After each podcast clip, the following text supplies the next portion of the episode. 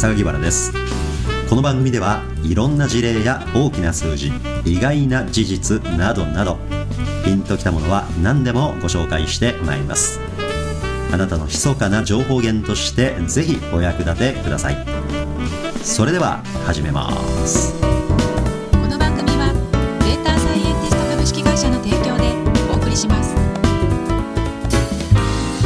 組織なんかでもそうなんですけど経営陣がなんか大事なプロジェクトに人をアサインしようって言ったらね彼かこいつかこいつかしかいない。2択か3択になるじゃないですか、でその人以外は考えられないみたいになっちゃって、で僕は思うのはねそのスタンダードにそういう人をアサインするっていうのは大事だと思うんですけどね、はいやっぱりねそこでねそのスタンダードの人をアサインしつつ全く予想外の人をそこにつけてみせると、はい。まあそれによって苦労するでしょうねそのアサインされた人たちは。いやー苦労するでしょうけうん。どそこから出てくる発想はなんか新しい可能性満ち溢れてそうな印象いやそれはね期待できないです。他の全社員から、はい。なんであの人がこうやって大騒ぎにさせることが目的なんですよ。新しいアイデアを作ることじゃなくて、うん。議論を湧き起こすことの方がテーマ、疑問というより疑念ですよね。うん、疑問と疑念ってどう使い分けてますか？疑念というのはちょっとマイナスな感情入るんですよ。はい。なんであの人をこんな大事なプロジェクトにサブリーダーでつけんのみたいなどうしますそれ？どういう意味があると思いますそれ？にありえないアサインと王道アサイン、はい。これをね組み合わせるってアサインはね説明責任が生じるじゃないですか。はい。飲み会のたんびにね部長なんであんなやつがあれにアサインされたんですか？ここだけの話。至る所の飲み会で全部その話題で持ちきりですよ。そうですね。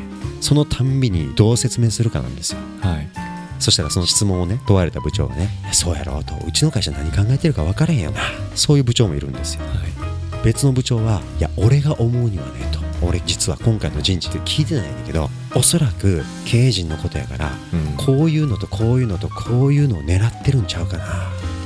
お前らやったらどう考える？俺たちの想像を超えた何のメリットを想定してると思う？っていうディスカッションに持ち込んではい。今まで想像もしていなかったところに思考が及ぶ。可能性選択肢もしかしたらこうじゃないかもしれないなみたいな話出てくるじゃないですか。出てきますね。でこっからですよ。よし俺たちこれぐらいたくさんの選択肢思い浮かんだからこの中のどれですかねって本部長に聞きに行ってみようかとか言って。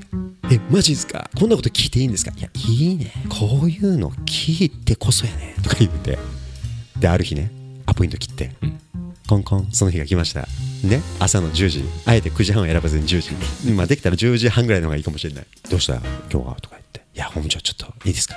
うん。どうした？でももう実は本部長ね全然うちの部門のことと関係ないんですけど今回のあの社長直轄のホニャララプロジェクトあれについてなんですがおまたなんであのプロジェクトなんかあったのか？いやそうなんですよ。ちょっと話題になってましてこう来るだけです。はいでその本部長はね超切れ者ですよ。もうねいつかそういうやつが現れるということはもう想定済み。それが狙いなんだから。社内に30人部長がいて真っ先にそいつがそういうことを言ってきた。ちょっとこいつ見どころあるなと。でどういう言い方をすんねやろ本部長の頭の中ではまず単なる疑念を訴える。うちの会社大丈夫ですかと言ってくる。これは A ストーリーでね、うん。一番多分人口で言うと9割でしょ。ストーリー B いろんな可能性をね提示してきてねこの中のね今回は会社はどれを狙ってるんですか？その目的を確認してくる。これはまあ残り10%でしょ。こいつどっちで来るかな？ちょっとドキドキワクワクしながらね、はい。向き合うわけですよ、はい。まあまあまあそこ座れや。と本部長ね今回のあのプロジェクトなんですけど私ねあの人事のなぜ A さんがアサインされたのかということについて社内でいろんな憶測が出てるんですよと。それ多分ご存知ですよねでこの間先週飲み会した時もその話題で持ちきりでで実はうちの部内でディスカッションしたんですと。きっとなんかね会社はこういう狙いがあるんじゃないかってディスカッション仕掛けてみたらなんとね5つの可能性が出てきたんですと。5つのうち2つはねまあちょっとほとんどどうかなと思えるような話だったんですけど3つはねちょっと面白い話だったんで確認の意味も含めてちょっと聞いていただけませんかと。はい。一番筆頭のね会社の目的はねこのナンバー2をつけるということはこのプロジェクトリーダーの方の育成能力を見極めようという狙いですかと。彼と明らかに反りの合わない人ですよね今回つけてるのは。で反りの合わないもの同士を組み合わせると木材が最強になるという話あるじゃないですか、うん。反りが逆転してるんで組み合わせた時にね宮大工さんがよくやる工夫で、はい木目がこう反ってるやつ同士をうまく絶妙に組み合わせた時にね最大強度になるみたいな話。もしかしてそれですかねと、まあ、それ可能性1可能性2もしかしてみんなに今話題になってるこの B さんを自主退社に追い込む狙いですかとこんなこと言われへんけどね、で可能性さんこれはこのプロジェクト自体で今までの我々の社風では全く違った新プロジェクトのもんであえて会社としてはよく分からんけど一番違うやつを当てがっておこうと。はい。実はベストアサインかもという爆死人事ですかと。この3つのうちどれですか？ねえ。とか言いながら 言ったとする、はい。で本部長はどういうの反応するかお前いい面白いねお前の部分。ちなみにその3つ以外にどういうのとどういうのが出てい？やそれ言えないんですよお前がボツにした後の2つなんなん？とか言って。本部長はちょっといろいろ知りたいから、うん。いやーそれちょっと言っていいんですか？